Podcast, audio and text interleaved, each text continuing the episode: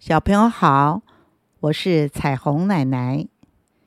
今天要说的故事是抄袭的作品。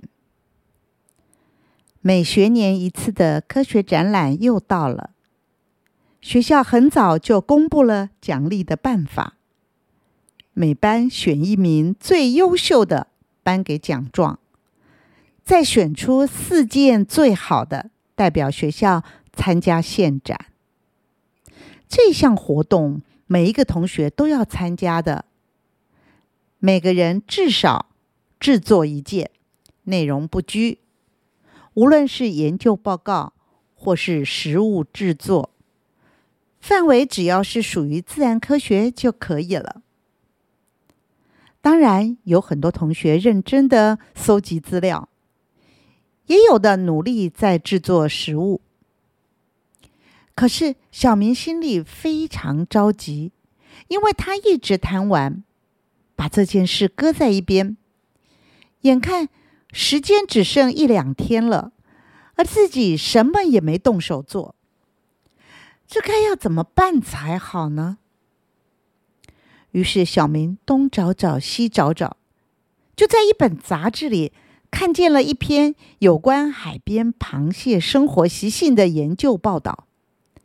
心想，自己就住在海边，这倒是十分适合的题材，就抄下来作为自己的研究报告，跟着同学的作品一起交给老师。当然，小明不在乎成绩的高低，只求交差了事。可是，在全校的科学展览中，老师不但没有发现这是一篇抄袭的作品，而且还一直赞扬这篇研究报告很深入，是很好的作品。经过评分，小明的报告名列全校第二名。学校决定稍加整理，作为代表学校参加县展的作品之一。小明真没想到，因为自己一时偷懒而抄袭来的研究报告，竟然会得奖，心里觉得侥幸，当然也十分高兴。可是，当老师宣布要小明的作品参加现展时，小明越想越不对，同学们的掌声听起来好像是在讽刺。是啊。如果这件作品送出去比赛，被人发现是抄袭的，那不但丢自己的脸，而且也损害了学校的荣誉啊！小明心里真不是滋味，越想越急，小明拿不定主意，想去找老师，又不知如何开口。可是。不向老师说明，那要怎么办呢？就在这时候，杨老师来了，对小明说：“你的报告写得很好，这个星期天你到学校来，老师再指导你整理一下，好送出去参加比赛。”小明一急，眼泪禁不住就掉下来了。哇的一声嚎啕大哭，怎么了，小明？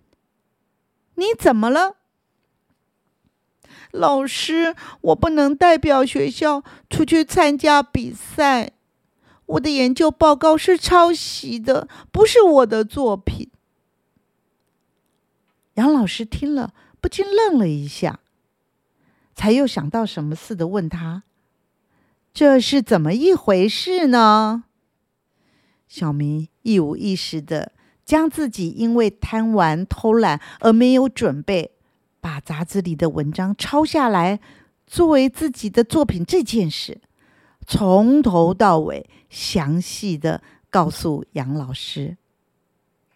杨老师听完以后，拍拍小明的肩膀，说。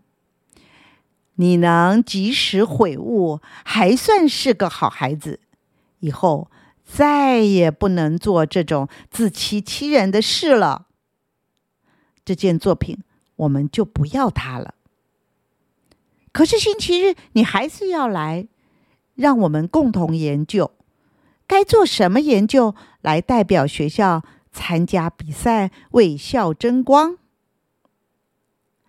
小明擦了擦眼泪，点点头。他已经明白什么才是真正的荣誉了。好了，这个故事就说到这里了。小朋友，你有没有觉得小明虽然做错了，抄袭了作品来参加比赛，但最后及时回头，很诚实的告诉老师，还算是一个不错的孩子哦。我们下次再见吧。